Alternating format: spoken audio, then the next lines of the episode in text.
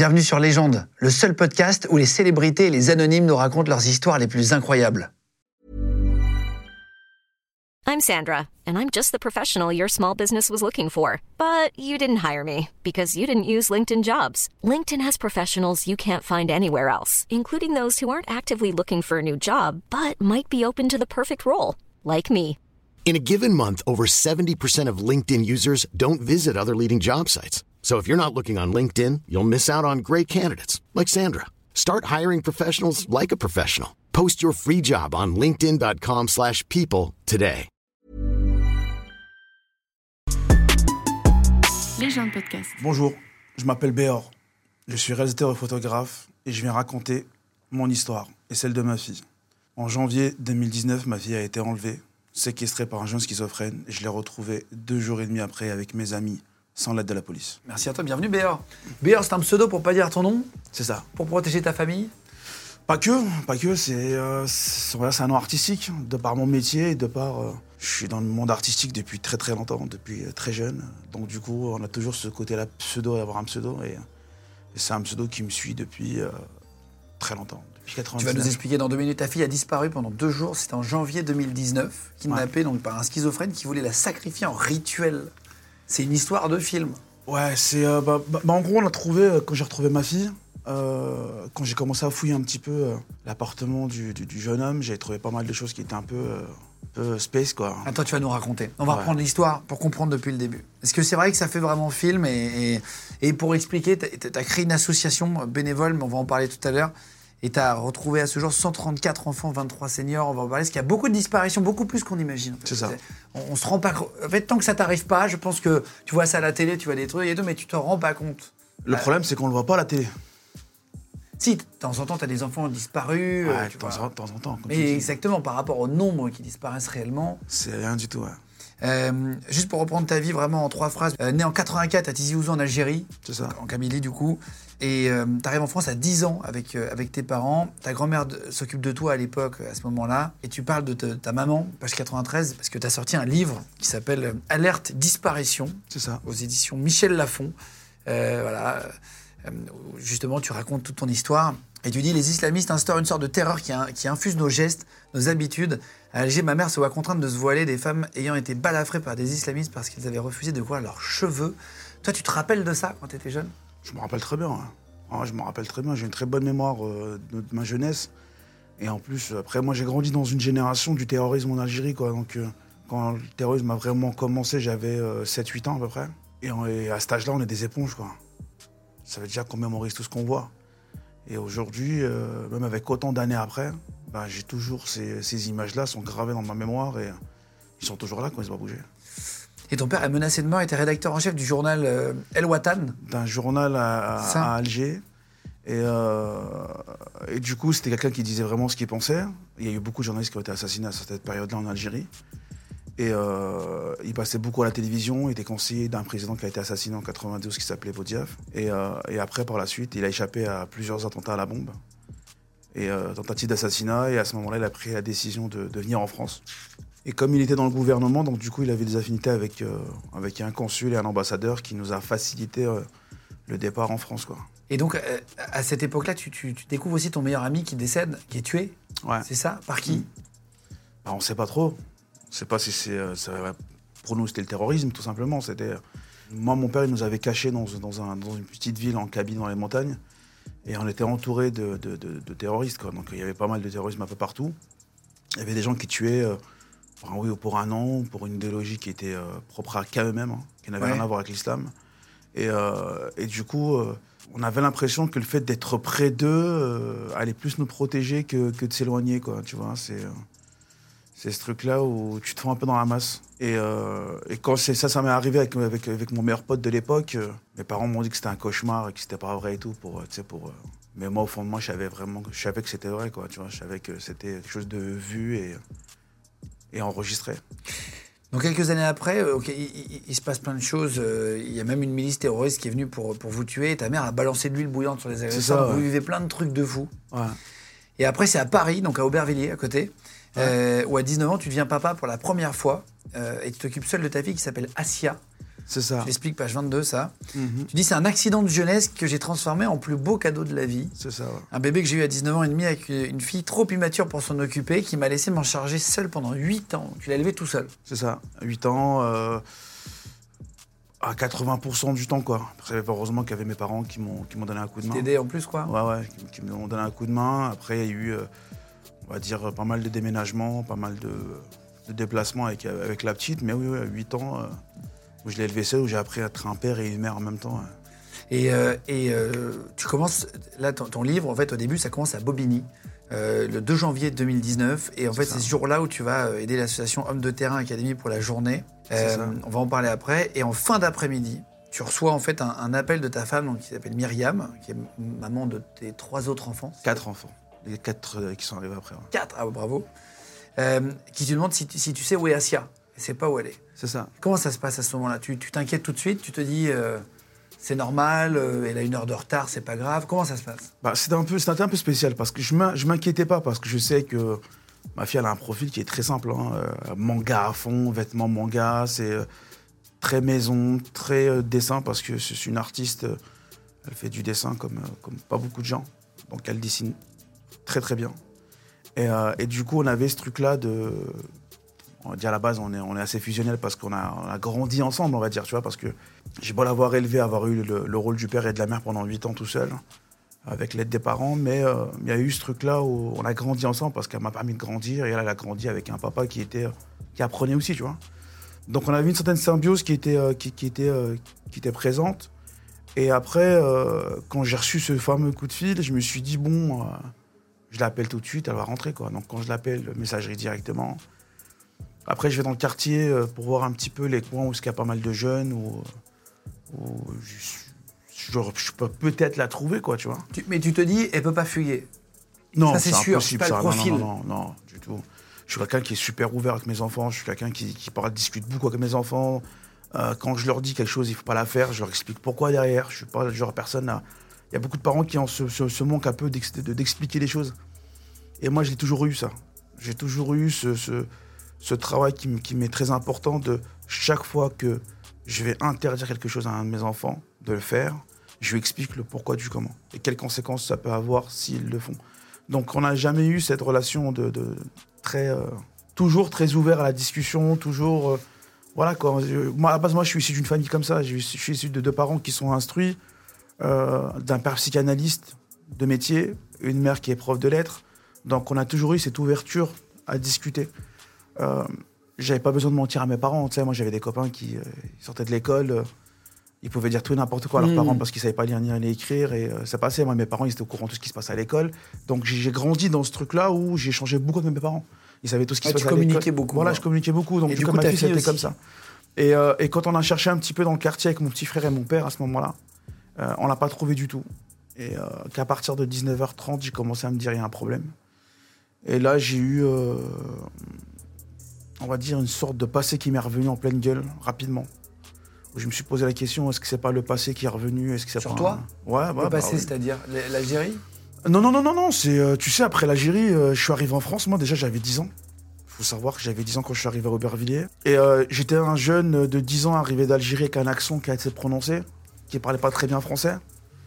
Et le problème, c'est que été rejeté par tout le monde. Été rejeté par les Français, entre parenthèses, de souche. euh, parce que j'étais un mec du bled, quoi. C'était un blédard. À l'époque, il n'y avait pas trop cette. euh, dans les années 90, il n'y avait pas trop cette, euh, ce mélange, tu vois. Donc les blacks, c'était traîne pas trop avec lui, c'est un arabe, et vice versa. Et, et moi, même ceux de ma communauté, entre parenthèses, même ceux qui étaient issus de l'immigration, ils voulaient pas traîner avec moi parce que j'étais un blédard, quoi. J'étais un mec du bled, quoi. tu vois. Ah ouais, d'accord. Et les seuls qui m'ont ouvert les bras, ça a été les gitans, quoi. Ça a été les manouches, euh, qui eux étaient dans la même situation que moi. J'étais rejeté par tout le monde. Et du coup, il y a une affinité qui s'est créée tout de suite, mais par contre, euh, avec eux, t'apprends pas. euh, T'apprends pas à coudre, quoi. Tu vas apprendre tout de suite Mhm. les conneries. Et, Et, et voilà, attends, et donc tu t'inquiètes, 19h30, qu'est-ce que tu fais à ce moment-là? À ce moment-là, j'ai cherché encore. J'ai appelé des potes à moi, ils sont venus rapidement. On a continué à chercher, donc on a élargi un petit peu le périmètre. On a commencé à chercher un peu partout. Elle Et était censée être où avant? À l'école? Euh, à la base, c'était une amie à elle pour, euh, pour les révisions parce que le lendemain, c'était le- c'était l'école le lendemain. Ok. Et elle n'était pas partie chez sa copine, quoi. Tu vois, c'est ta copine, euh, c'était pas la même euh, qui était un peu impliquée dans l'histoire après. Parce que ma fille, euh, elle avait un téléphone, mais c'est pas tout le monde qui avait un téléphone à ce moment-là chez ses copines. Donc moi, j'avais pas le numéro de sa copine. Moi, j'avais une. De toute façon, j'ai toujours une, euh, une confiance aveugle en ma fille. Ça, c'est. euh, J'ai toujours une confiance aveugle en elle parce que, comme je t'ai dit, on a une relation assez spéciale. Donc, euh, s'il y a un problème, elle me le dira. Si elle fait une connerie, elle me le dira. Parce qu'elle sait toujours que j'arrive à savoir ce qui, se passe, quoi, tu vois. Donc, on n'a pas eu ça, quoi. Donc, après, il y a eu des amis qui nous ont rejoints. On a cherché encore. Sans la trouver jusqu'à euh, 21h à peu près. Et c'est là que j'ai décidé d'aller au commissariat pour. euh, Mais avant, j'ai passé deux, trois petits coups de fil pour savoir si c'était pas le passé qui m'avait rattrapé, comme je te disais. Veux passer de quoi? Bah, les conneries que j'avais fait avant dans la rue, quoi. Euh, Après, j'étais videur pendant 11 ans, donc euh, il y a des gens aussi qui m'en veuillent. Ouais. J'étais videur pendant 11 ans, boîte de nuit, en- sur Paris, région parisienne et en Provence un peu. Et après, malheureusement, euh, toutes ces années de, de rue et de videur, euh, bah, tu te fais pas des amis, quoi. Donc euh, là, tu te dis peut-être que c'est quelqu'un du passé qui m'en veut encore euh, et qui, euh, qui s'en est pris à ma fille pour me faire du mal. Tu- Il y a plein de trucs qui te passent dans la tête à ce moment-là encore. Donc là, tu passes quelques coups de fil, tu t'appelles les gens d'avant et tu leur dis Ma fille a disparu, est-ce que ça vient pas de là? Des gens, ils te disent On va te rappeler. Donc du coup, ils appellent certaines personnes et là, je reçois les coups de fil de tout le monde en me disant Non, ça vient pas de là. Donc cherche, perds pas ton temps à chercher de ce côté-là. Parce qu'il y a personne dans, dans- la rue qui, qui, euh, Hmm. qui, qui- qui s'est mis contre toi ou qui, qui, voilà, quoi, qui t'en veut actuellement, on va dire. Et à ce moment-là, je vais euh, au commissariat de Drancy. Et là, je leur dis euh, Ma fille a disparu, etc. etc. J'ai été reçu par un jeune euh, policier qui m'a dit euh, Ok, vous inquiétez pas, asseyez-vous. Bah, du coup, à ce moment-là, je ne savais pas qu'il avait fait semblant, mais il a fait semblant de taper, quoi. Tu vois, la vie de disparition. euh. et je sors de là à 21h30 à peu près. Toujours pas de nouvelles? Toujours pas de nouvelles. Et là, je mets une- un avis de recherche sur Internet. Là, je fais une, petite affiche rapidement sur mon Oui, téléphone. comme parfois des parents le font sur Twitter, même, tu vois. Ouais, voilà, j'ai juste fait euh, sur mon téléphone un truc, euh, rajouter euh, de l'écriture dessus avec la photo de ma fille. Je l'ai mis sur, euh, sur Facebook. Et euh, j'ai eu des personnalités que je connais assez bien, comme Kevin Razi, comme DJ Kim et d'autres personnes, qui ont partagé tout de suite, parce que je les connais personnellement, qui ont partagé tout de suite et ça a fait une- un effet de boule de neige rapidement. Et euh, entre 21h30, quand j'ai diffusé la vie, et euh, 3h, 3h30 du matin, on devait être plus d'une- entre 40 et 50 voitures à la, à la chercher. Quoi. Ah ouais. Ouais, ouais, là, il y a des gens qui sont venus un peu partout, de Strasbourg, de Lyon, de, de Lille. Ils sont tous montés à Paris parce que, comme je travaille dans le milieu de l'art artistique, et comme euh, les gens me connaissent un peu partout en France, de par ça, bah, il y en a, ils sont venus tout de suite, quoi. Ils n'ont pas réfléchi, ils ont pris leur voiture. euh, pff, Ils sont montés à Paris pour m'aider. Donc, du coup, après, on s'est mis avec euh, plusieurs unités un peu partout, euh, en région, euh, autour de chez moi pour commencer. Et après, on a commencé à élargir un petit peu le Mais périmètre. vous faisiez quoi? Vous cherchez dans la rue?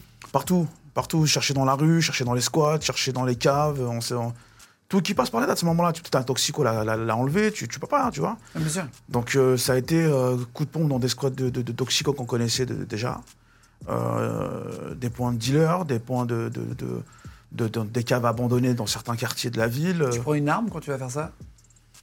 Bon, on va dire non, mais on était équipés quoi. Ouais, on était équipés, on était obligés d'être Parce que quand tu vas dans des trucs de toxico, tu peux vite avoir un mec. Non, là-dessus, non, non, ça, on s'en- non. euh, non. Non, non, non, non, non. Sur, euh, non, non, le, toxico, ça, on s'en connaît royal, ça.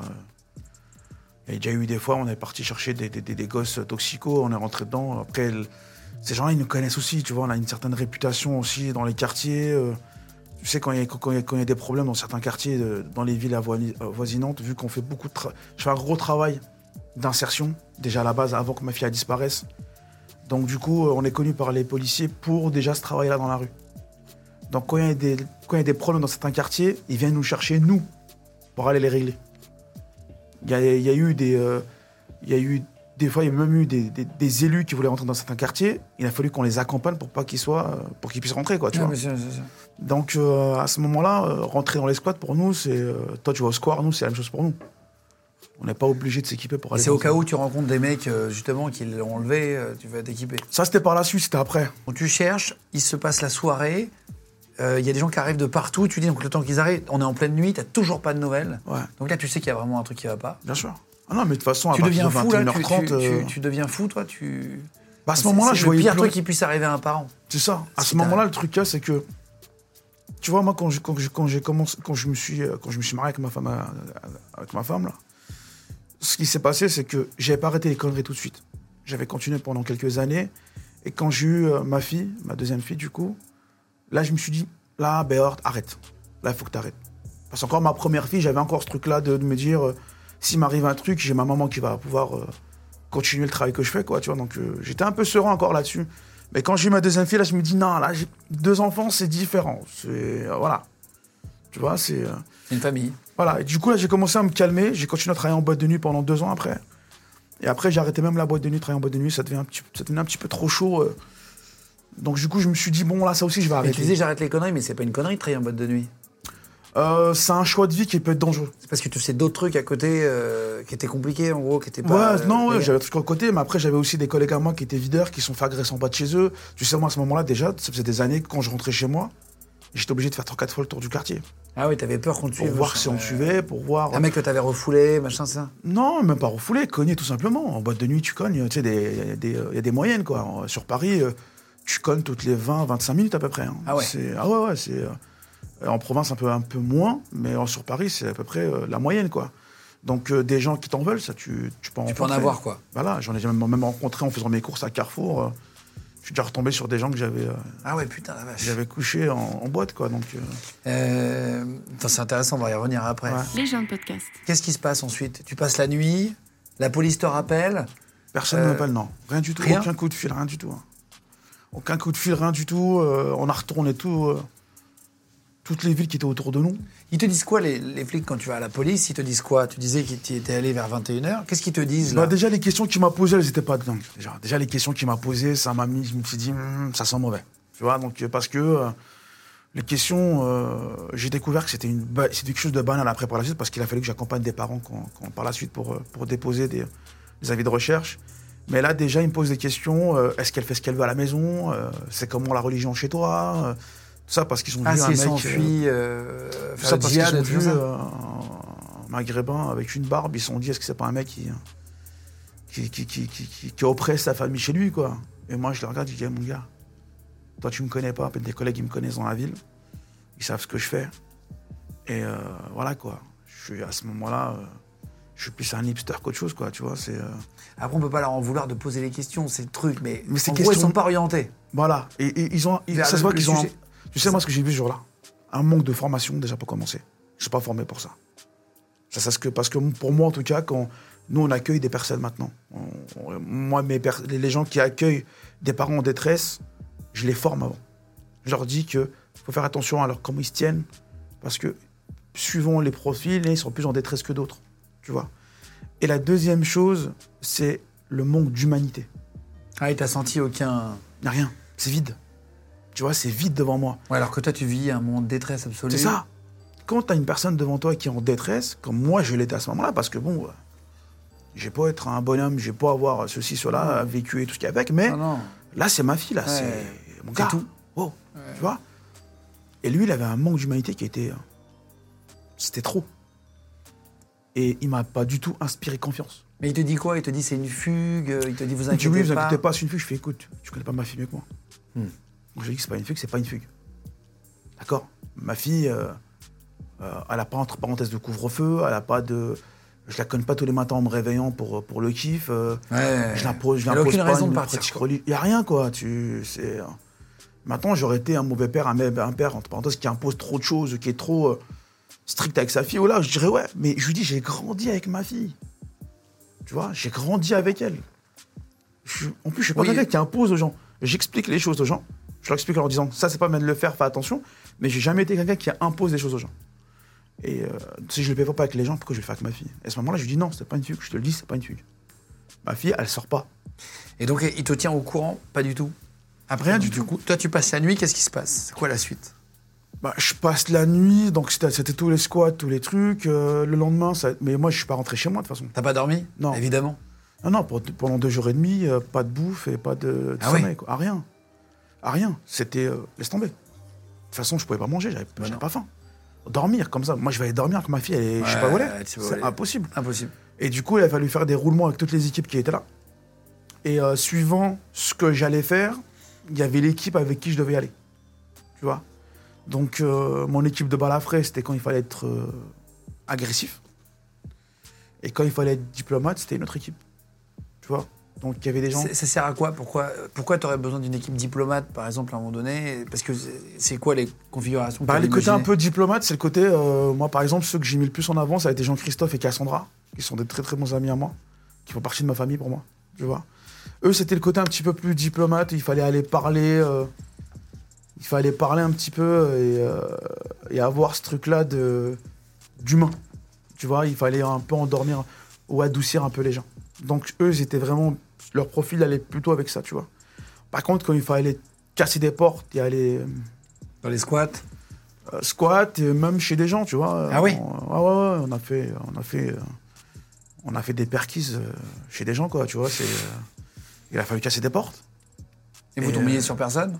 Je suis sûr, tomber sur des gens, bien sûr. Non, non, mais pas sur ta fille, je veux dire. Non, non, non, non, parce qu'on cherchait une personne qu'on était, qu'on a, qu'il a fallu faire ça. On a cassé des portes, on a. Et comment, comment tu localises une personne alors du coup? Si tu dis tu cherches un peu partout, comment est-ce que tu as un début de piste? Bah, déjà pour commencer, on cherchait euh, une jeune fille qu'on m'a- qu'on m'avait signalée au niveau de l'école parce que j'ai euh, j'ai un ami à moi euh, qui m'appelle le, le lendemain matin quand il a vu qu'il y avait un avis de recherche sur ma fille. Il m'appelle, il me dit ouais, je savais pas, désolé et tout. Il me dit par contre, je sais qu'elle a une amie à elle qui était qui était qui fait gay souvent. Tu vois, donc peut-être qu'elle a Embarqué ou dans un truc, ouais. euh, dit voilà, je te préfère te le dire comme ça. Tu, je dis ok. Et quand je cherchais cette jeune fille là, elle avait disparu. Tu vois. Ah donc tu t'es dit peut-être qu'elle est partie avec. C'est ça. Et cette jeune fille-là, ce qui s'est passé, c'est que je suis parti chez elle, parce que j'ai retrouvé son adresse tout de suite, on me l'a donné tout de suite. Je vais chez elle et j'apprends que ses parents ne vivent pas avec elle et qu'elle vit toute seule, euh, à 14 ans, euh, Oh. dans un appart, quoi, tu vois. Et, euh, et des fois, elle était chez une tante à elle, qui habitait à la Courneuve, dans le 93. Mais quand, euh, quand on me dit vers où elle habite, dès qu'on arrive dans tous les halls, on a huit appartements qui portent le même nom. Ah waouh. Parce que c'est des immeubles euh, qui sont, euh, Ouais, qui sont grands, habités et- par une comité bien précise, quoi, tu vois. Et, et à ce moment-là, on s'organise avec deux potes à moi. Et comme moi de métier, je suis réalisateur. Donc j'ai pas mal de matériel, pas mal de costumes. Bah, j'ai aussi celui de flic, quoi. Et du coup, là, on s'est déguisé en baqueux et on y est allé, quoi. Donc il y a des appartements Ah, où tu t'es il- déguisé en flic Ouais. déguisé en flic avec deux potes à moi. avec Ah. le brassard là, c'est ça? Brassard, euh, ceinture, gilet, tout, quoi. Ah ouais? Ah ouais, ouais, on est parti en mode. On est parti en mode. On est arrivé là-bas. De toute façon, on- tu t'es dit j'ai rien à perdre là. Ah, à ce moment-là, de toute façon, je la vérité, à ce moment-là, j'avais aucune loi. À ce moment-là, c'était ma fille. Donc, aller en prison pour ma fille, ça me dérange pas du tout. Tu vois, c'était euh, c'était simple. Dans ma tête, c'était vide. Il y avait rien. Et euh, du coup, on s'est habillé en flic et on est parti, quoi. On est rentré dans les des appartements, ils ont ouvert tout de suite. Et les appartements, ils ont pas ouvert, on a cassé la porte, on est rentré. Attends, et quand il t'ouvrait, tu rentrais quand même? Ouais, je rentrais, ouais. Je rentrais, parce que vous connaissez cette jeune fille-là, mes potes, ils rentraient, ils, ils fouillaient l'appartement, ils ressortaient. On cherchait, quoi. Et euh, Et t'as toujours pas de piste? Euh, si, si, bah si, on tombe sur la tente. Ah, tu la trouves? Ouais, ouais, on trouve la tente et elle nous dit qu'en quoi euh, La fille elle est sait pas pas où elle est, tout ce qui va avec. Mais elle a un frère dans, dans le 19e arrondissement. Donc là, tu vas dans le 19e. Là, on va dans le 19e. euh, Ah, ça s'arrête on- jamais, quoi. Mais le truc qu'il y a, c'est que là, on sort d'abord de l'immeuble. On a fait les perquises, là. On sort et euh, une voiture de flic, elle passe. Ils ont ralenti, ils nous regardent. Et moi, je la regarde et je fais ça. Ils ont fait ça, ils sont partis. C'est vrai? Ouais. On arrive dans la voiture de mon pote, il m'a dit, il m'a dit, on a eu chaud. On a eu chaud de ouf. Je dis ouais. Mais on avait un véhicule, on avait une Ford Mondeo à ce moment-là qu'on est parti. Ah oui, qui était un peu crédible. Ouais, qui faisait le crédible et euh, il y, a une- il y a une Mondeo qui tourne déjà dans 93 à la base, c'était la BAC départementale, donc euh, ils sont pas affiliés à un seul commissariat, donc ils peuvent tourner pas dans tout le département. Et à ce moment-là, c'est ce que j'ai pensé. Quand j'ai fait ce petit hochement de la tête, je me suis dit, ils vont penser qu'on est de la D, donc du coup, euh, de la BAC D, donc du coup, ils vont, ils vont pas bouger, quoi, tu vois. Et c'est là qu'on a pu euh, remonter dans la voiture. Après, on est parti déposer tout le matos. Et là, on est reparti sur une, une nouvelle. Donc la une nouvelle 19e, piste, quoi. chez le frère de la Ouais, à ce copine. moment-là, d'abord, je passe d'abord au commissariat. 19e arrondissement. Parce que je voulais venir en leur disant voilà, euh, je suis passé au commissariat de Dancy hier, j'ai j'ai déposé un avis de recherche. Et le mec, il me dit ok, donnez-moi le nom et tout. Je donne tout. Et il me dit il n'y a rien. Le flic, il me dit euh, je suis désolé, mais. Il retrouve même pas ta plainte de la veille. Il m'a dit, il n'y a aucun signalement. Il me dit, il n'y a aucun signalement. Alors que moi, le, le policier à Drancy m'a dit, euh, j'ai transféré la faute à toutes les patrouilles, euh, ça va être national, donc du coup, euh, tout le monde, tous les flics de France vont la voir, quoi. Alors que euh, rien du tout, quoi. Zéro. Pourquoi? 19e arrondissement qui a 6 bornes, il savait pas que ma fille avait disparu. quoi. Pourquoi? Il y a eu un problème. euh, Non, non, non, il a rien fait du tout. Il Parce rien que la loi française, euh, elle dit que c'est 24 heures après. Tu vas déposer un avis de recherche, il est pris en compte que 24 heures après. Donc ton enfant a le temps de se faire violer, tuer, autre, avant que qu'on commence à le chercher, quoi, tu vois. C'est, c'est... Et on est l'un des seuls pays long, au monde à 24 faire heures. ça. C'est très long, 24 C'est heures. ça La C'est 24 heures, d'habitude, souvent, euh, c'est c'est déjà c'est la période où il faut tout de suite rechercher, d'ailleurs.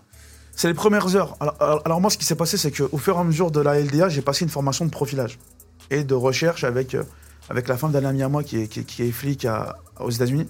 Et là-bas, ils sont vraiment spécialisés là-dedans. Et elle, ce qu'elle m'avait dit dans les premiers jours de, de formation, elle m'a dit un enfant, quand il disparaît, les heures les plus importantes, c'est de l'endroit où il a disparu jusqu'à la première frontière. Tu vois Ça veut dire que de Paris, c'est 4 heures. De Paris en Belgique, c'est 4 heures, je crois. Mais euh, ça dépend Mmh, c'est à quelle même- heure tu un roules, quoi. moins, ouais. Tu vois, c'est quelle heure tu roules. Mais normalement, c'est 4 heures. Donc ça veut dire qu'à Paris, quand un enfant disparaît à Paris, c'est les 4 premières heures qui sont les plus importantes. Et après, tu as beaucoup moins de chances de retrouver cet enfant. Et là, ici, on, nous dit- on nous dit en France, c'est 24 heures. Non. Et en plus, ce n'est pas 24 heures, tu déposes, un, et après 24 heures après, c'est parti. C'est qu'ils prennent pas ton avis de recherche Ouais, ils attendent. avant 24 Parce heures. que je pense qu'il y a aussi, et c'est peut-être la raison, c'est parce qu'il y a beaucoup de fugues qui reviennent pour déjà élaguer, mais effectivement pour les vrais cas comme le tien, C'est trop tard. Donc on fait comment, du coup? Ouais, bien sûr. Tu vois? Parce qu'on me dit qu'il y a beaucoup de fugues, oui. Et attends, et le 19e, ils te disent euh, non, et qu'est-ce qu'ils t'aident après le 19e quand même? Bah, le mec du 19e, bah, à la base, moi, je suis arrivé, euh, il commençait à faire nuit dans le 19e arrondissement. Donc, du coup, euh, et dans le 19e arrondissement, le commissariat est dans une impasse. Donc, tu roules jusqu'au bout, tu as une sorte de petit rond-point, tu fais le tour et tu ressors, quoi. C'est un peu spécial comment tu rentres dedans.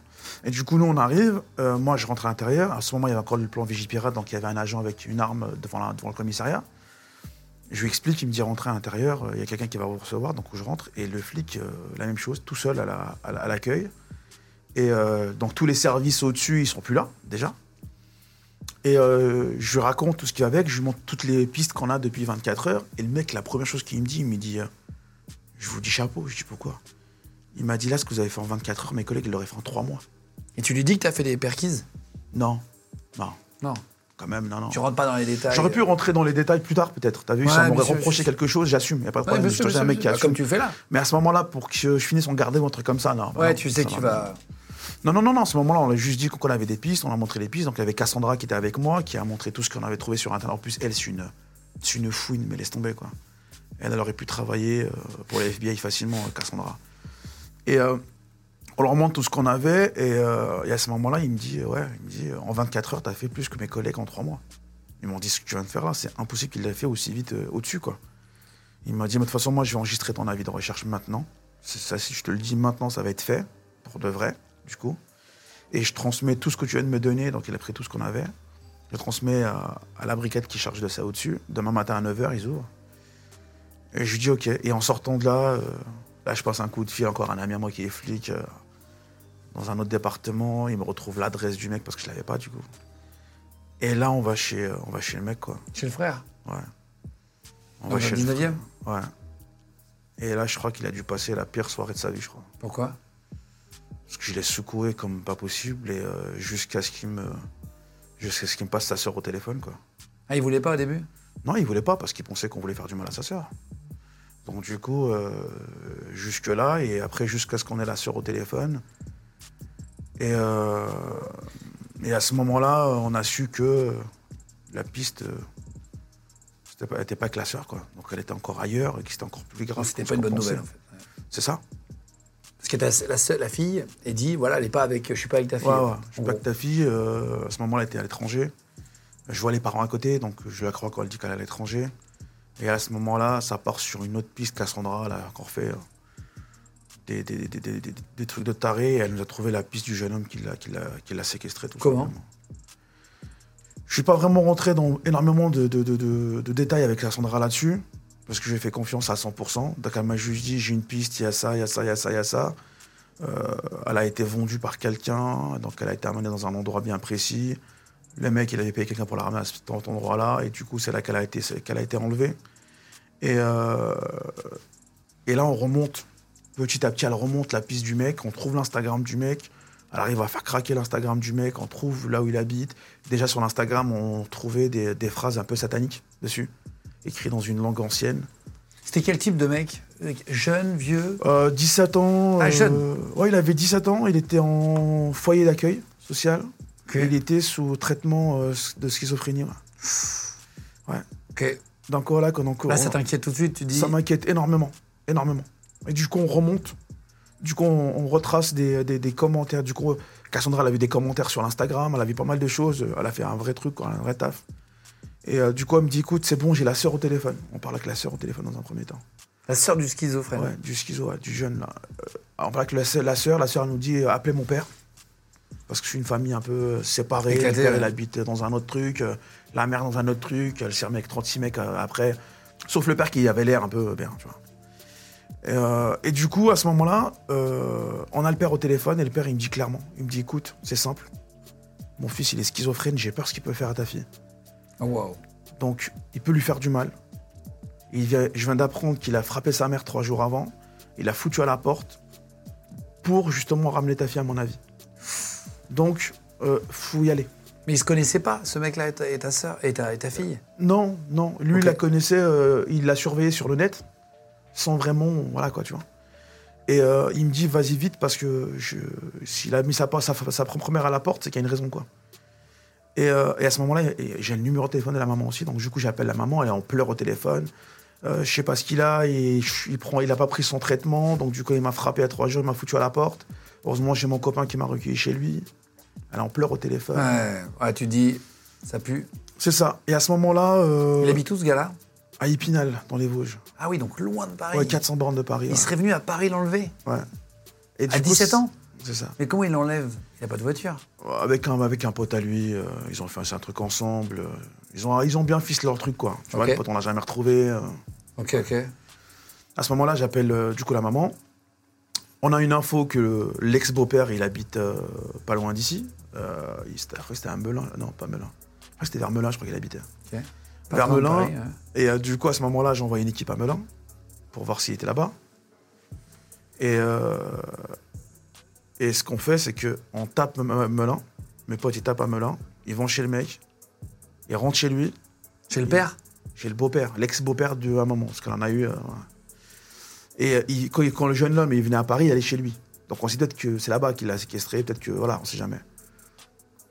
Et là, mon équipe, il rentre chez le mec. Il vit tout seul, dans un, dans une- dans un appartement dégueulasse, mais, mais comme pas possible. Et du coup, pour pas qu'il prévienne le jeune homme, on lui a dit tu restes. Les potes, ils sont, ils sont- restés avec lui. Et nous, on est parti à Épinal. Oh, waouh. Tu vois, ils, sont restés chez lui, ils sont restés avec lui, tu bouges pas du canapé, ton téléphone tu le touches pas, tu touches rien, ils l'ont. Tu vois, et, et du coup à ce moment-là, euh, j'envoie une équipe aussi chez le père. Donc du coup, Qui ils était plutôt sympa, lui, c'est ça Lui, il était cool. Donc ça a été simultanément les deux en même temps. Donc euh, j'étais au téléphone avec les deux équipes, ils sont rentrés simultanément dans les deux. T'avais beaucoup de gens qui t'ont aidé, là. Ah ouais, ouais, ah ouais, une équipe euh, vraiment. euh, les gens que j'avais autour de moi, ils étaient, c'était des vrais soldats, quoi. Donc c'était bien. Les gens de podcast. À ce moment-là, j'apprends qu'il n'est pas là. J'appelle le commissariat d'Épinal à 9h du matin, pile poil. Je leur dis, je leur explique la situation. Et ils me disent au téléphone qu'il est connu des services de police. Qu'ils vont envoyer une patrouille tout de suite. 9h30 pile, ils m'appellent, ils me disent qu'ils ont envoyé une patrouille, ils ont frappé à la porte. Personne n'a répondu, ils sont repartis. Et là, je suis au téléphone, je dis, non, attends, attends, j'ai pas compris. Ils ont frappé à la porte, il y avait personne, ils sont repartis. Là, vous dites pas qu'elle est dedans, qu'elle est en train de, en train de Mais qui répond pas, quoi, tout simplement. Ouais. Ils ont pas défoncé la porte. Non. Et à ce moment-là, j'appelle euh, que Cassandra et Jean-Christophe. Je voulais pas emmener du monde avec moi, parce que ça pouvait dégénérer rapidement. Et euh, les gens qui sont autour de moi, euh, je sais qu'ils auraient fini dans un coffre, ils seraient rentrés dans un coffre à Paris. Donc du coup, je me suis dit, je vais prendre Cassandra et, et Totoche, Jean-Christophe. Et du coup, on a pris la route, pied au plancher jusqu'à là-bas. Et, euh, et en arrivant là-bas, on récupère la maman avec le beau-père. Euh, très cassos, elle avait déjà un verre dans le nez avant midi. euh, Elle avait déjà picolé pas mal. Euh, elle nous a donné les clés de chez elle en disant Ouais, il m'a frappé, je sais pas quoi faire, il m'a foutu à la porte, nanani, nanana et tout. Déjà à ce moment-là, j'avais un profil dans la tête qui était. euh, le père, il me dit Attention, il-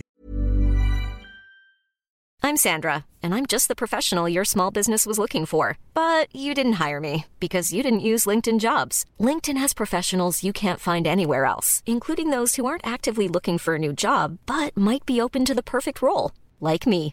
In a given month, over 70% of LinkedIn users don't visit other leading job sites. So if you're not looking on LinkedIn, you'll miss out on great candidates like Sandra. Start hiring professionals like a professional. Post your free job on linkedin.com/people slash people today. Il peut lui faire du mal. La maman me dit il a frappé sa propre mère, il l'a foutu à la porte. T'arrives pas en disant que je vais le caresser dans son support, là, je te le Ouais, dis. hein. c'est un mec violent. Voilà. Et taper tu- sa mère, Voilà. c'est déjà le profil euh, instable. Et à ce moment-là, on arrive dans le truc et euh, on arrive devant l'appartement. J'essaie de l'ouvrir. Il, avait mis la clé à l'intérieur. Donc là, du coup, je défonce la porte, rentre dedans. Je le vois devant moi dans le salon. Il me dit Attendez, euh, monsieur. euh. Je dis Attends quoi Je, l'attrape, je le mets contre le mur et je le secoue. Et là, j'ai Cassandra qui me dit est où est où? Il dit qu'elle est dans la chambre. Et là, elle casse la porte de la chambre. Elle rentre dans la chambre. Elle trouve ma fille dans le noir, en plein milieu de la chambre, avec une odeur nauséabonde, de la bouffe par terre, de. C'était vraiment crade, quoi. Le volet, il était cassé. euh, il a cassé le volet pour pas qu'elle puisse s'enfuir par la fenêtre parce qu'il était au rez-de-chaussée, tu vois. Euh, la fenêtre bloquée, tout ça. Et, euh, et Cassandra elle attrape ma fille, elle l'emmène tout de suite dans la voiture, quoi. Elle la sort de la maison. Dans la voiture, Tétoche, il commençait à regarder un peu partout dans la maison. Et, euh, et je l'ai secoué un petit peu. Après, sa mère, elle est rentrée, elle a vu son fils qui était un petit peu en sang. Et du coup, elle s'est jetée sur lui. Donc moi, j'ai arrêté de le secouer. Et, euh, et Tétoche, il me dit, euh, Béor, reviens tout de suite. Je vais dans la chambre et je, vois, il y a, il y a plein de bocaux, tu sais, avec des araignées dedans. Tu vois, euh, je suis dans un film, quoi. Je dis, Ouais, je un suis peu les, où, les quoi. zinzins, quoi. Les zinzins. Ouais, je suis tombé où Et euh, je regarde dans la chambre, je commence à regarder un petit peu tout ce qu'il y avait, etc. Et, tout. et là, il m'appelle encore, Tétoche, je suis dans la cuisine, et je vais dans la cuisine et je vois plein de couteaux euh, éparpillés sur le plan de travail, quoi. Je me dis, je suis tombé. Je Ah, suis, tu es en série, tu es en série. je dis, c'est quoi ce délire? Je dis, oh. Et à ce moment-là, euh, Ta fille, tu lui fais même pas un câlin. À ce sur le gars. non, non, non, j'étais focus. Je me suis dit, ma fille, euh, euh, dans la voiture avant qu'on arrive, je dis à Cass, tu prends la petite, tu la mets en sécurité directe. C'est ma priorité. À ce moment-là, j'étais pas, je voulais pas être adouci à ce moment-là. Inconsciemment, j'ai pas fait exprès, mais je voulais pas descendre en, en adrénaline, tu vois. Je, je- il fallait pas que ma fille soit devant moi. Bien sûr, bien sûr, bien sûr. Il fallait vraiment gérer la situation comme il fallait, tu vois. Et, euh, et à ce moment-là, c'est voilà quoi, on s'est vraiment mis là-dessus. Et, euh, après, j'ai pris le téléphone avec euh, Totoche du jeune homme, et c'est là qu'on a commencé à regarder dedans et tout. Et c'est là que je trouve un, calendrier satanique. Blanc sur noir, etc. Et, tout. et moi, je vais tout de suite, avec Totoche, on va tout de suite sur la date dans laquelle on était. Quoi.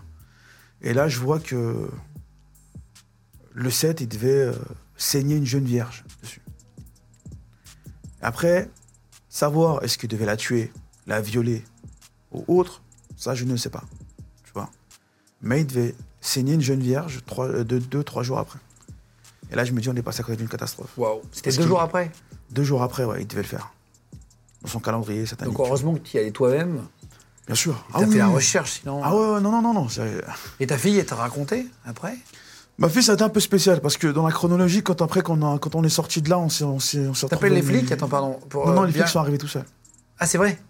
Je suis arrivé tout seul. Après, on est arrivé. euh, le flic qui se met devant moi, je lui explique la situation. Il m'a dit quoi? Il m'a dit pars tout de suite avant que mes collègues ils arrivent. Il m'a dit parce que si mes collègues ils arrivent, vu comment tu l'as amoché, ils vont te mettre en garde à vue. Ah ouais? Ouais. Ils m'ont dit pars. Il m'a dit je comprends ce que te. Voilà. J'ai expliqué le truc, quoi, tu vois. J'étais caché avec lui.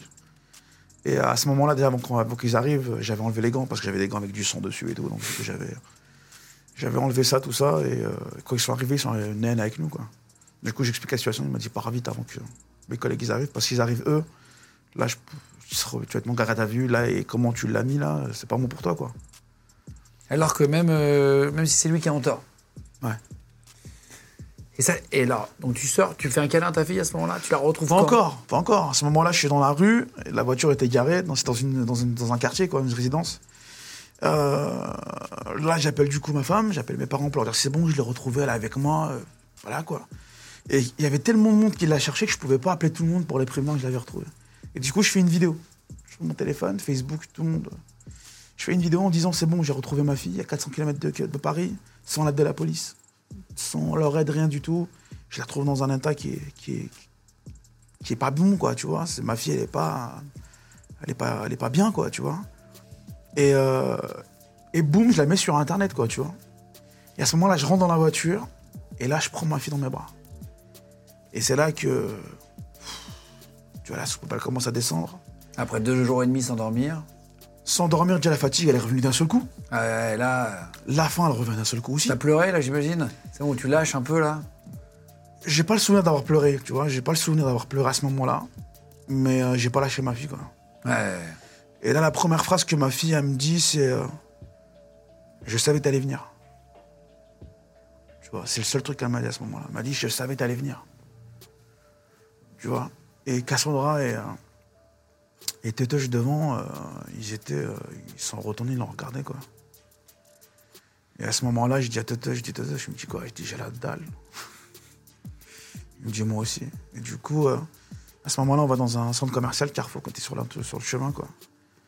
Et on arrive sur le parking et, euh, et je vois une patrouille de police qui sont posés devant. Ils ont garé leur véhicule, ils sont mis devant le truc, un peu en mode cow-boy devant l'entrée de Carrefour. Et là, à ce moment-là, ma fille, euh, je la prends dans mes bras, je la- je la lâche plus à ce moment-là. Même marcher dans la rue, je, je voulais pas la lâcher, quoi, tu vois. C'était. euh, Et je passe devant eux, ils me regardent, je les regarde. Et tu sais, je m'arrête devant eux, au moins pendant 5 secondes, je m'arrête et je la regarde comme ça. Ma fille dans mes bras. Ils me regardent, ils m'ont fixé, rien de plus. Ça veut dire, en gros, ils n'ont pas eu l'information que ma fille a Ah disparu. oui, oui. Ah oui, oui, oui. Personne la Ah, cherche. tu voulais voir s'il y allait y avoir Ouais. un... Personne la cherche. C'est là que je me dis, et personne Il n'y a la pas un système de fichiers réellement où ils ont dans la voiture euh, Normalement, si. Mais personne cherche ma fille. Là, eux, ils sont posés sur un parking de Carrefour, ils voient ma fille, mais ils savent pas que ma fille a disparu. Donc ça veut dire que son agresseur, il l'aurait drogué, il aurait tenu ma fille comme moi, je la ouais, tenais. dans la rue, Ils auraient rien fait. avec. Et te raconte après ta fille? Pas à moi. Elle raconte plutôt à ma, femme.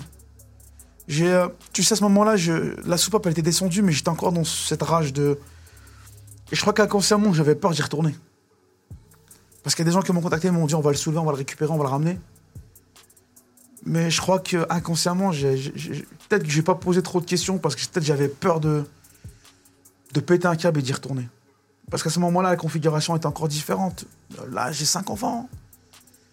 Ma petite dernière, elle a un an. C'est un tout petit bébé. J'ai déjà euh, risqué la prison pendant je sais pas combien de fois pendant que je la cherchais.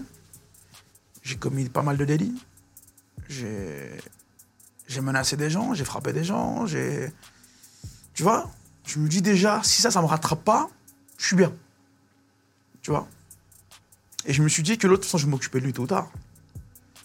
Mais à ce moment-là, je voulais pas à chaud, je voulais pas donc du coup, j'ai ma femme qui a pris ce, ce relais-là. Après hein, ce relais, elle m'a dit euh, si tu veux, je peux m'en occuper. Je dis vas-y. Mon père aussi, euh, psychanalyste à la retraite, mais Oui, c'est il parle avec ma femme et euh, il voulait pas s'en occuper lui-même, tu vois. Mais il parle avec ma femme, il lui dit quoi faire, comment se comporter avec elle, etc. et tout pour, euh, tu vois. Il part en prison, le, le gars, même s'il a que 17 ans? Non, il n'est pas parti en prison. Non, non, Ah il oui n'est pas parti en prison. Bah, bah, pour eux, il est schizo, donc il n'est pas Pas jugeable maître de ses. Irresponsable Voilà, il n'est pas maître de, de- de- de ses actes. Donc euh, non, mais euh, aujourd'hui, même 4 ans après, euh, il est toujours surveillé, quoi. Il a rien pris? Rien du tout. du tout? Walou. Rien. Et waouh. Et il a fait quelque chose à ta fille? Non, Il a pas Dieu frappé merci, non. même Dieu merci, non. ouais. Ça, c'est un truc que je remercierai toujours Dieu tous les jours. De...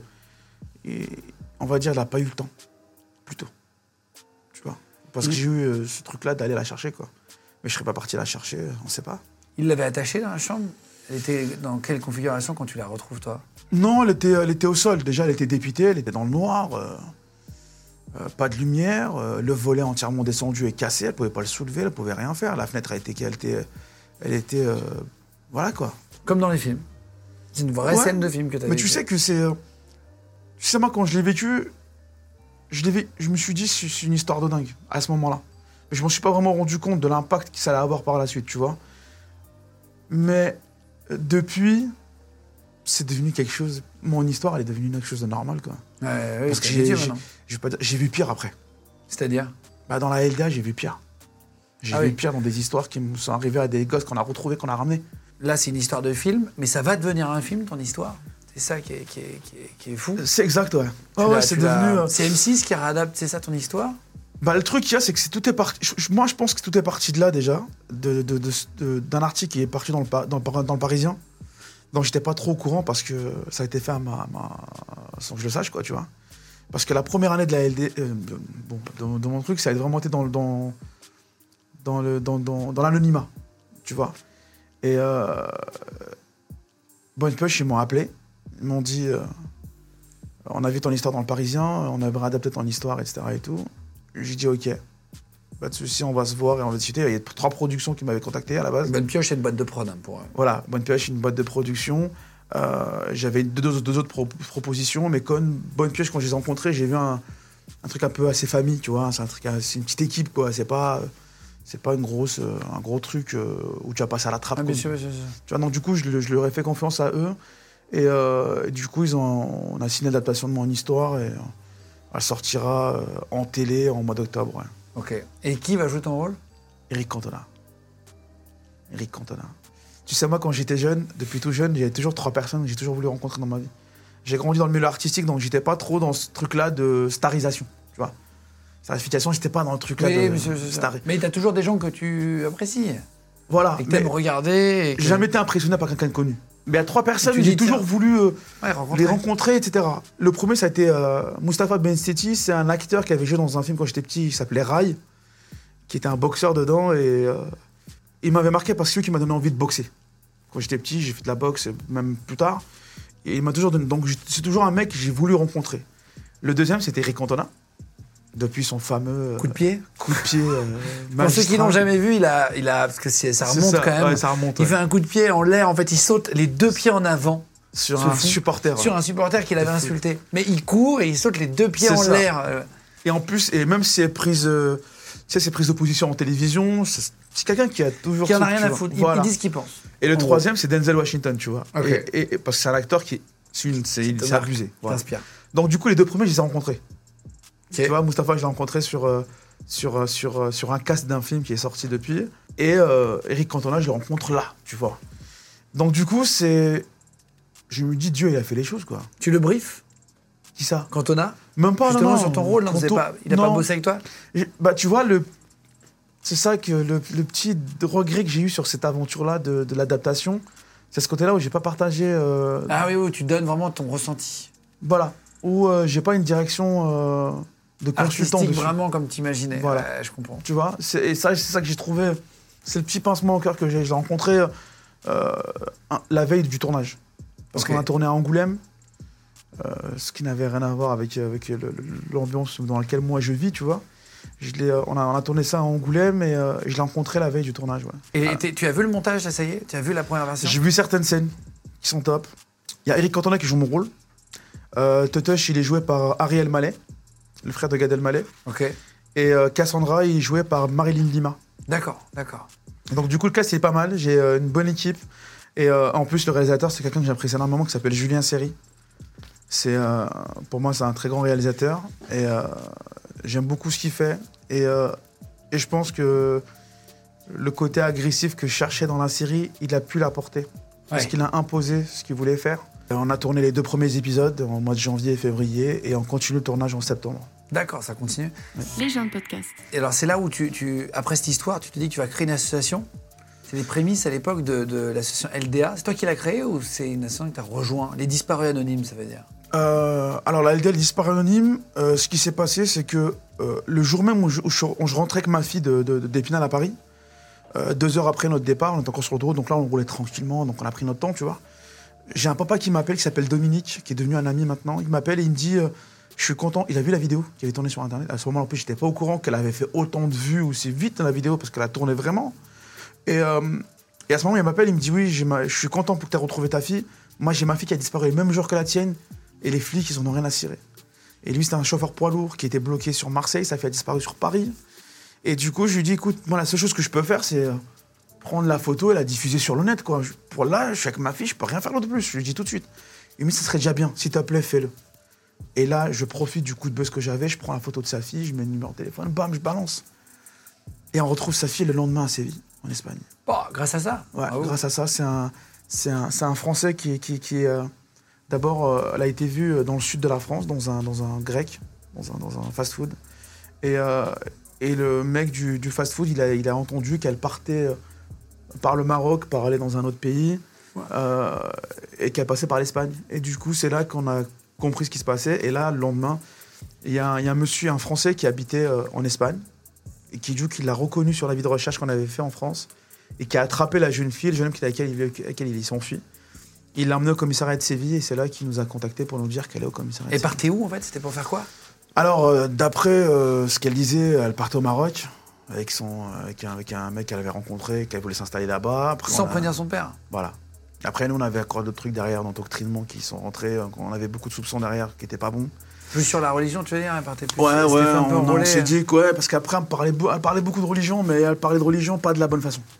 C'était vraiment les grandes lignes qu'on va, euh, on va rentrer dans la, dans- dans la tête de pas mal de jeunes et en- dans- pour endoctriner, pour euh, dire de la merde, quoi, tu vois. Et, euh, et du coup, ce qui s'est passé à ce moment-là, j'avais pas encore décidé d'ouvrir la LDR. Je me suis dit, non, pour l'instant, c'était pas dans ma tête, quoi. Pour l'instant, c'était, euh, je m'occupe de ma fille, euh, et voilà, quoi. Et euh, une semaine après, il y a Mougli qui m'appelle, l'un des mecs qui m'a aidé à- à retrouver ma fille. Son pseudo aussi. Ouais, son pseudo, il m'oublie, ouais, je te rassure, c'est un pseudo. On a toujours appelé comme ça. Et, et il m'appelle, il me dit Béor, j'ai un gros problème et tout, et j'ai besoin de vous, quoi. Je dis Qu'est-ce qui se passe? Il me dit Ouais, j'ai ma cousine qui a disparu. Et on retrouve sa cousine le lendemain. Elle s'est cachée chez son, chéri euh, sur Paris, on l'a retrouvée. Et à ce moment-là, on s'est posé avec euh, ma femme, Tetush et Cass. On s'est posé, on s'est dit euh, Non, il y, a- un truc à faire, quoi. Et on s'est dit, on va l'appeler Les Disparus dans un premier temps. Et euh, de par ce que j'ai vécu moi, et, et là, imagine-toi, en trois- en- quand même en trois jours, on a retrouvé trois gosses. Quoi. La Bon. mienne, Ouais, c'est clair, c'est clair. À- à celle de Dom et, euh, et celle de, et la sœur de Mougli. Donc à ce moment-là, on s'est dit, euh, en une On est semaine, utile. quoi. Tu Ouais, vois? Euh, Et rien à la télé. Donc du coup, on va les appeler les anonymes. Donc on va aller chercher les anonymes, ceux à qui on fait pas attention. Et c'est là qu'on a créé la LDL Les Disparus Anonymes. euh, sur, euh, sur Facebook dans un premier temps. Ça a pris tout de suite. Et en plus, à ce moment-là, tu sais, euh, on avait 300, 400 abonnés en 24 heures, euh, en 48 heures. Je me suis dit, wow, c'est beaucoup. Ben, on s'est retrouvé très très vite à 10 000, 15 000, avec beaucoup de, de- de signalements de recherche. Ouais, parce qu'en fait, grâce au nombre d'abonnés, t'es plus puissant pour retrouver les gens. C'est ça, c'est ça. Et, euh, et du coup, euh, pendant un an, on est tranquille. Pendant un an, on faisait ça vraiment euh, en sous-marin. Personne connaissait le visage de, de- de nous parce que on risquait quand même. On faisait des choses qui n'étaient pas très très légales, quoi, tu vois. Donc, euh, donc du coup, à ce moment-là, on était vraiment dans l'ombre. On, se masquait, c'est tout ce qui va avec. Jusqu'au jour où on m'appelle et on me dit attention, il y a ta photo dans le Parisien, quoi. Et là, boum, ma photo dans le Parisien, c'est le.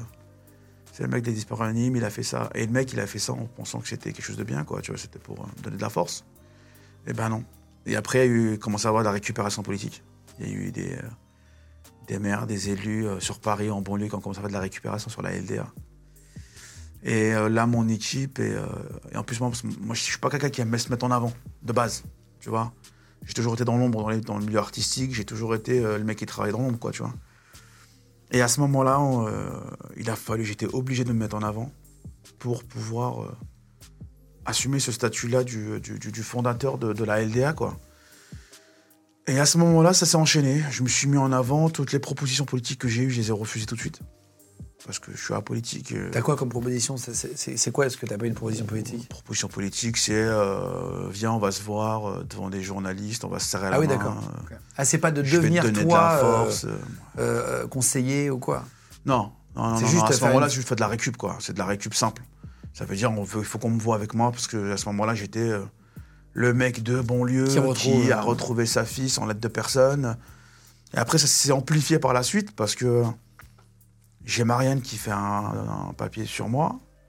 J'ai Paris Match qui fait un papier sur moi. Et là, dans Paris Match, là où ça commence à prendre vraiment de l'importance, c'est que ils titrent le Taken français par rapport au film, tu vois. Avec la banlieue derrière et tout ce qu'il y a avec, et là, ça fait un effet. euh, bam. Et là, ça part. Là, j'ai plusieurs euh, médias qui m'appellent. Après, euh, j'ai plein de trucs. J'ai plein de médias sur net qui m'appellent aussi, qui ont beaucoup de, de- de followers qui m'ont contacté. Et là, je commence à faire pas mal d'interviews. Et, et après, on, on arrivait sur le problème de la structuration de la LDR. Et on prenait de la, de- on a pris de- de- De l'ampleur. de l'ampleur et, et de plus en plus de bénévoles. Tu vois? Et un jour, on s'est retrouvé, on s'est fait infiltrer par un pédophile dans la LDA. Et c'est là que j'ai pris la décision de structurer différemment la LDA. Donc là, on va le compartimenter. On va avoir cellule par cellule. Et j'ai fait en sorte que dans les six cellules bien distinctes de la LDA, aucune ne connaît l'autre. Parce que comme ça, si une cellule est gangrénée, elle ne pourra pas toucher les autres. Si une cellule elle a des problèmes avec la justice, elle ne pourra pas toucher les autres. Comment vous êtes infiltré? J'ai pas compris. Pour, On a été infiltré par une, par- par- par une femme qui était envoyée par un, par un groupe de pédophiles pour exploser la LDA de l'intérieur, tout simplement. Et à quoi ça leur sert? Ben, diviser pour mieux. Si si t'es divisé, tu ne seras pas. euh, tu seras pas. euh, Pour pas que vous recherchiez les enfants qui, Bah oui, qui se- bien sûr. Parce que le- les chiffres sont énormes. C'est-à-dire qu'en 2019, je reprends ce que tu dis dans le livre, ouais, il y a page 50 000 71, disparitions. ouais. 51 287 mineurs ont été inscrits au fichier des personnes recherchées en 2019. Donc c'est énorme, c'est l'année où tu as créé la, la sauce. C'est ça, Soit une disparition toutes les 10 minutes. c'est ça. Au total, 144 mineurs s'évaporent dans, dans la nature toutes les 24 heures. Il y en a beaucoup qui sont retrouvés, il y a beaucoup de disparus. C'est- quoi les chiffres après? Parce que j'imagine qu'il y a aussi beaucoup de, tu vois, de, de fugues, comme tu disais. Alors moi, je parlais vraiment des chiffres qu'il y a chez nous. D'accord? Les chiffres à la LDA, c'est que nous, déjà, à la base, euh, tout est entre parenthèses certifié. Parce que nous, on ne fait pas juste prendre la vie de recherche et le diffuser. Les parents doivent nous appeler, dans un premier temps. Donc, on a un vrai travail d'enquête derrière. On parle avec les parents pour connaître un petit peu le profil de l'enfant et autres. Quand c'est sur Paris, c'est moi qui me déplace chez les parents pour pouvoir profiler un petit peu le, euh, le, le- le- le mineur ou la mineure qui a disparu Ouais. pour nous aider à la chercher ou le chercher. Et après, on fait un avis de recherche, on diffuse sur Internet. Donc, du coup, tu as la première équipe de la LDA qui diffuse un maximum. Donc, ils vont aller chercher aussi des personnalités qui nous aident beaucoup, qui diffusent beaucoup derrière. On a la deuxième équipe qui est celle d'investigation, qui va aller sur Internet, hacker certaines choses, surveiller les- tous les réseaux sociaux euh, de la personne disparue et de l'entourage. Donc, on va remonter sur 3-4 mois pour voir s'il n'y a pas eu de nouvelles personnes qui sont arrivées. S'il n'y a pas eu des commentaires, euh, on ne sait jamais, quoi. Tu vois, ça peut venir de là aussi. Euh, la troisième équipe euh, va aller sur le terrain vérifier les indices de la deuxième équipe, du coup, qui ont été recueillis. Une fois qu'on a euh, confirmation que l'enfant est à, tel endroit, tu as la quatrième équipe d'intervention qui va aller sur le terrain récupérer l'enfant. Après, tu as la cinquième cellule, qui est la cellule psychologique, qui peut intervenir au début, prendre, faire une prise en charge de la famille si on en a besoin, et avoir une prise en charge de l'enfant une fois qu'on l'a retrouvé, s'il y a des besoins aussi D'accord. suivant d'accord. euh, Ouais, les, circonstances. Et on a la sixième cellule qui est celle euh, juridique, depuis, qui est là depuis euh, moins d'un an. Euh, on a des avocats, des juristes, on a un juge qui est rentré aussi dedans. Et Qui bosse nous bénévolement pour Oui, vous aider, tout- Il n'y a que des bénévoles à la LDA. Et, et comment ils t'écrivent s'ils veulent euh, je, je- je mettrai un lien si tu veux bien. euh, Oui. Parce que je me dis que tu, tu as toujours besoin de gens, euh, jamais assez. On a toujours besoin de gens. Actuellement, euh, en France, on est plus de 1500 bénévoles, répartis dans toute la France. Ouais. Et on est plus de 500 bénévoles dans l'Europe sur, l'équipe, sur, les, sur les pays frontaliers. Donc sur la Belgique, la Suisse, l'Allemagne, euh, en Espagne et un petit peu en Italie, pas beaucoup en Italie, et, et une nouvelle équipe qui vient de se créer à Londres. Tout ça À Londres, en Angleterre. Ah oui, ok, ok. Donc euh, du coup, euh, c'est euh, les gens, ils peuvent nous contacter directement sur les réseaux sociaux. De toute façon, on répond toujours. Des fois, ça peut prendre une journée ou deux avant qu'on réponde parce qu'il y a énormément de messages. On reçoit en moyenne entre 50 et 200 messages par jour. Donc il faut prendre le temps de les ouvrir, de les lire un par un. Mais on répond toujours. Donc ceux qui veulent rentrer, par contre, maintenant, euh, depuis qu'on s'est fait infiltrer, euh, on vérifie l'identité de la personne, on fait toute une recherche derrière avant de l'intégrer sur l'équipe de recherche et autres. Donc la, la team partage, ça n'importe qui peut partager, pas besoin d'être dans la LDA. Mais du moment qu'on va sur le terrain, euh, là par contre, on veut savoir qui c'est quoi. Ouais, bien sûr, bien sûr. Et pareil pour le groupe d'intervention, j'imagine que, tu disais, Bah, le groupe d'intervention, c'est un peu spécial. Moi, je les appelle mes balafrés, les gens de, de la groupe d'intervention, parce que c'est des gens qui n'ont pas froid aux yeux déjà pour commencer. Euh, Il y a des anciens flics, il y a des anciens euh, gardes du corps, il y a des anciens euh, gendarmes. C'est des gens de la rue aussi, il y en a pas mal. Et quand ils y vont, ils y vont pas pour rigoler, quoi. Tout simplement, ils sont préparés, donc ils s'entraînent ensemble, ils font pas mal de déplacements ensemble, ils passent beaucoup de temps ensemble. Et des fois, on est, et des fois, on peut tomber sur des, sur des réseaux de prostitution pour mineurs très bien organisés, qui, sont, qui peuvent être très dangereux aussi. Donc, euh, suivant la situation, euh, on met en place ce qu'il faut. Quand on dit... Perso, quand, quand, quand on organise, par exemple, euh, aller chercher les, un gosse quelque part, moi, quand je les entends parler, j'ai l'impression que je suis avec des flics. Quoi. Ah oui. Ah oui, ça parle d'exfiltrer, ça parle de déplacement euh, tactique, ça parle de pas mal de choses comme ça. Et ça, c'est entre eux, quoi. Au début, j'allais tout le temps avec eux. Mais depuis que mon visage est devenu médiatisé, j'y vais beaucoup moins. Pour pas risquer de qu'on soit, qu'on qu'on soit vu, quoi, tu vois. Donc du coup, j'y vais beaucoup moins qu'avant, mais euh, dès qu'il y a moyen d'y aller, j'y vais, quoi. Les gens de podcast. Et, et, euh, ça t'est arrivé parfois d'arriver malheureusement trop tard? Ouais. ou euh, enfin trop tard ou euh, beaucoup trop tard entre guillemets puisque parfois ils t'appellent mais malheureusement les, les, les enfants sont déjà décédés. Ça t'est arrivé avec une jeune fille retrouvée à Châtelet, tu dis? Ouais, Euh. Qu'est-ce qui s'était passé là à ce moment-là? Bah, cette jeune fille-là, elle avait déjà un mal-être dans sa vie qui était, euh, qui était, qui était présent. Elle avait des petits soucis euh, de vie, quoi, mais de- des soucis d'ado, quoi, tu vois. Des soucis d'ado, elle a un papa qui est, juste top. Il est bien, son papa, je je l'apprécie. Euh, il était avec une femme à ce moment-là en couple qui était est aussi très, très, très, présente dans sa vie à ce moment-là. Et du coup, elle a eu des mauvaises fréquentations, elle est venue sur Paris, elle a rencontré des mauvaises personnes. Et elle a commencé à se droguer, je crois. Euh, c'est- J'ai pas voulu trop, trop. Elle a commencé à rencontrer des, à fréquenter des gens très peu fréquentables, on va dire. Et euh, on la cherchait. Son papa m'avait beaucoup touché dans son histoire, donc du coup, je l'avais. euh, Je, me. Tu sais, je me rapproche pas trop, trop des parents, je veux pas trop de lien avec les parents pour pas que ça ait un impact sur nos recherches. Mais euh, ce papa-là, je m'étais rapproché de lui, tu vois. Donc du coup. Et. jusqu'à ce qu'on découvre qu'elle traînait beaucoup sur Châtelet, qu'elle a été vue par des gens sur Châtelet quand on avait lâché la vie de recherche. Ça, fait a été partagé énormément.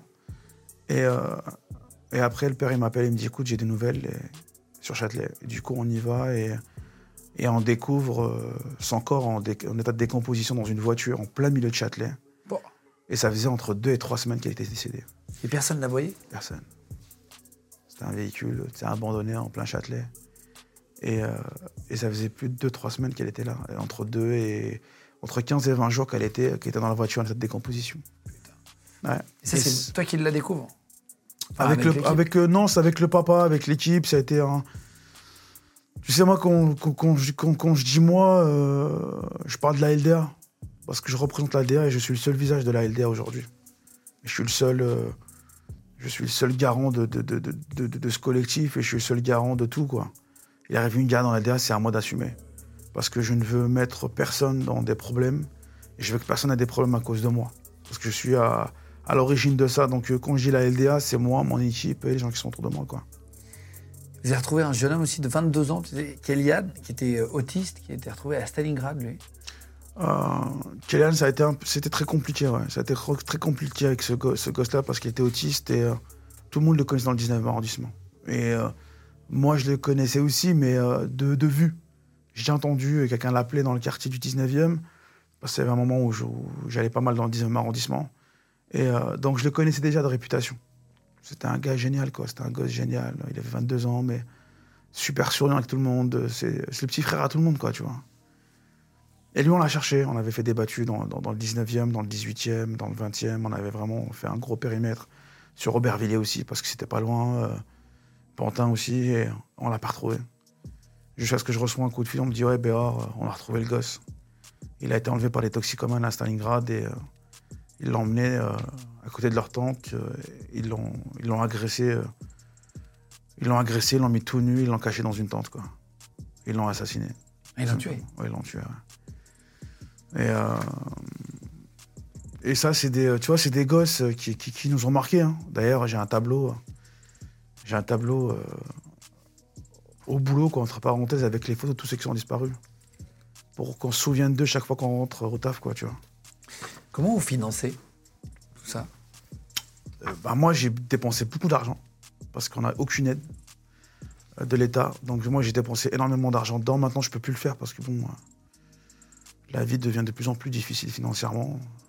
Euh, donc du coup, là, j'ai plutôt mes priorités sur mes enfants et leur avenir, quoi. Donc euh, c'est c'est un peu différent. J'ai dépensé beaucoup d'argent. On a eu un petit don ou deux, entre parenthèses, pendant quelques temps, mais euh, que des bénévoles, quoi. Et maintenant, on se retrouve dans un gros problème, c'est qu'on a de plus en plus euh, de visibilité et euh, du coup, on a de plus en plus de disparitions.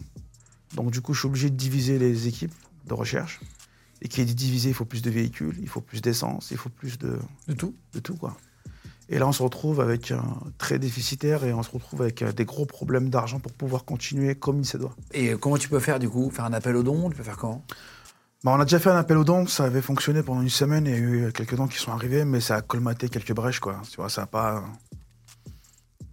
Ça n'a pas. euh, Vous n'avez pas d'aide de l'État en tout cas? Non, aucune aide de l'État. Alors que ça aide, vous avez trouvé combien de gosses depuis que vous avez. euh, Bah là, actuellement, on est à 137 exactement. 137 mineurs retrouvés, une vingtaine de seniors. 137. Parce qu'il y a des 137. seniors, c'est les personnes âgées qui peuvent avoir perdu un peu la boule, des trucs comme ça. Voilà, et qui sont sous tutelle. Donc on est obli- euh, non, on cherche pas quelqu'un tant qu'on n'a pas l'autorisation du tuteur légal de la personne. Donc ou c'est un mineur ou c'est un senior atteint d'Alzheimer ou euh, Ouais, bien sûr, bien sûr. peu importe euh, autisme ou autre quoi, tu vois. Et il y a 137 gamins et vous n'avez pas pu négocier avec l'État d'avoir des aides pour, euh, pour l'aider, tout ça, non? Bah écoute, le problème c'est qu'ils savent pas trop comment on, comment on se situe. Même nous, quand on a commencé à faire les statuts de l'association pour la créer, on ne savait pas comment se situer. Parce que juridiquement parlant, avec l'équipe juridique, c'est que on s'est retrouvé dans un état, d'é- dans, un- dans un- dans une situation, on peut pas être une association de recherche d'enfants parce que c'est pas notre travail. Normalement, c'est le travail de la police. Donc on peut pas se substituer à la police. Donc on est obligé d'être une association d'aide aux parents à rechercher leurs enfants. Donc déjà, là, ça pose problème. Hmm. Après, pour faire une demande de subvention, il faut dire ce qu'on fait. Maintenant, tu vas arriver dans une commission, on cherche des enfants disparus. Oui, fait ça comment On explique. Ah, on ne peut pas se retirer. Après, on a l'autre problème, c'est qu'on n'est pas en bon terme avec la police. On se- Moi, je- il y a des flics qui m'appellent pour me menacer. Pourquoi? Parce qu'eux, ils se font taper sur les doigts parce qu'ils ne font pas leur travail aussi bien que nous. Donc ces mecs-là, ils sont énervés. Donc moi, ils m'appellent, oui, je vais t'arrêter, on va te foutre en garde à vue, je te fous ton tôle, euh, euh, tu fais rentrer à une enquête en cours. Oh, vous êtes sérieux là? Tu sais qu'une fois, il y a des, gendarmes, euh, on, on cherchait un gosse qui avait disparu, qui, qui- qu'on a retrouvé malheureusement euh, mort par la suite. Et euh, pendant qu'on cherchait cet enfant, les parents, ils m'ont appelé pour aller chercher. Pendant qu'on le cherchait, les trucs n'étaient pas cohérents. Parce que ce jeune homme-là, il avait disparu. Et quand je pars. Et eux, ils ont dit que c'était une fugue. Quand je parle avec la famille, ils me disent que la veille, il a acheté une moto. Il a vendu son scooter, il a acheté une moto. T'achètes pas une moto la veille de ton départ. T'achètes pas une moto quand tu veux fuguer. Ouais, c'est pas logique. C'est pas logique. Déjà, ça, ça nous. Voilà. Ça, c'est. Il faut pas être Sherlock Holmes pour. Monsieur, monsieur, monsieur. Et à ce moment-là, déjà, les gendarmes ils m'appellent en me disant Vous n'avez pas intérêt à vous en occuper, à- faut pas vous en occuper, mais à, à entraver l'enquête, nananito. Donc je me fais menacer par les gendarmes au téléphone. Parce qu'on fait un travail qu'ils ne font pas. Et, euh, et du Ou coup, qu'ils font, mais euh, de manière parallèle, et en Non, gros, mais- euh, c'est ça qui leur fait peur. Il y a un étang pas très loin de chez, de, de chez eux. Donc euh, voilà, on sait qu'ils qu'ils consommaient du stupéfiant. Donc nous, on est parti sur euh, l'histoire peut-être qu'ils s'est embrouillé avec un dealer ou un truc comme ça, autre. Tu vois, on est parti sur plusieurs pistes différentes. Et le fait qu'on soit sur place et qu'on cherche, ça les dérangeait. Du coup, je me fais menacer. Je dis OK. Du coup, nous, on continue quand même à mener l'enquête. Et avec la pression qu'on a mis, ils ont été obligés d'envoyer une, euh, tu sais, la brigade pour de plongeurs là, Hmm. pour plonger. Et ils retrouvent le corps de, de- du gosse. Ils me rappellent le lendemain en me demandant de leur transférer les éléments que moi j'avais pendant, pendant qu'on enquêtait. Je leur ai dit, bah, attends, il y a trois jours, vous me menacez, maintenant vous voulez savoir ce que nous on a trouvé? Tu vois, et c'est là que. C'est là que tu comprends que. Pourquoi. On existe parce qu'il y a un problème quelque part. monsieur, monsieur, monsieur, vous comblez un manque euh, quelque part. Euh, c'est hyper intéressant. Je, je mets le lien pour ceux qui veulent en dessous, en cliquant en dessous de la vidéo, les amis. Si vous voulez retrouver l'association LDA, euh, en faire partie ou les aider euh, sur le réseau de partage, que vous disiez, pas besoin de- d'enquête ou quoi, vous partagez juste les trucs, ça les aide vachement déjà. Parce que parfois il suffit d'une personne qui a un ami en commun qui l'a vu, c'est une seule personne, parfois suffit. Ça. Je vous mets ça en, en- en lien, en cliquable sous la vidéo. Et je vous mets aussi le lien pour euh, commander le livre, si vous voulez, euh, de BR, donc il s'appelle Alerte Disparition. C'est chez Michel Lafon, C'est ça. Où tu racontes un peu tout ça avec plein, plein, plein de, de- Ouais. d'anecdotes et de, et de détails. Là, évidemment, on a, on a, on avait qu'une heure, donc on est allé vite, mais il y, a- il y a plein, plein d'autres anecdotes à l'intérieur. Merci beaucoup, BR, d'être C'est venu. Et puis bravo pour euh, votre euh, association et les 130 et quelques personnes que vous avez retrouvées. Félicitations. C'est pas fini. Et encore. pour les seniors aussi, c'est pas fini encore. Donc euh, voilà. Euh, félicitations pour ce que tu fais. Merci d'être venu. C'est un Merci plaisir de te rencontrer. Moi aussi. Légende podcast. Vous venez d'écouter un épisode de Légende. Retrouvez cette interview et toutes les autres sur nos réseaux sociaux YouTube, Instagram, Snapchat et TikTok. Vous tapez Légende, L-E-G-E-N-D. Et si vous avez aimé ce podcast, abonnez-vous et pensez à lui mettre 5 étoiles. Merci.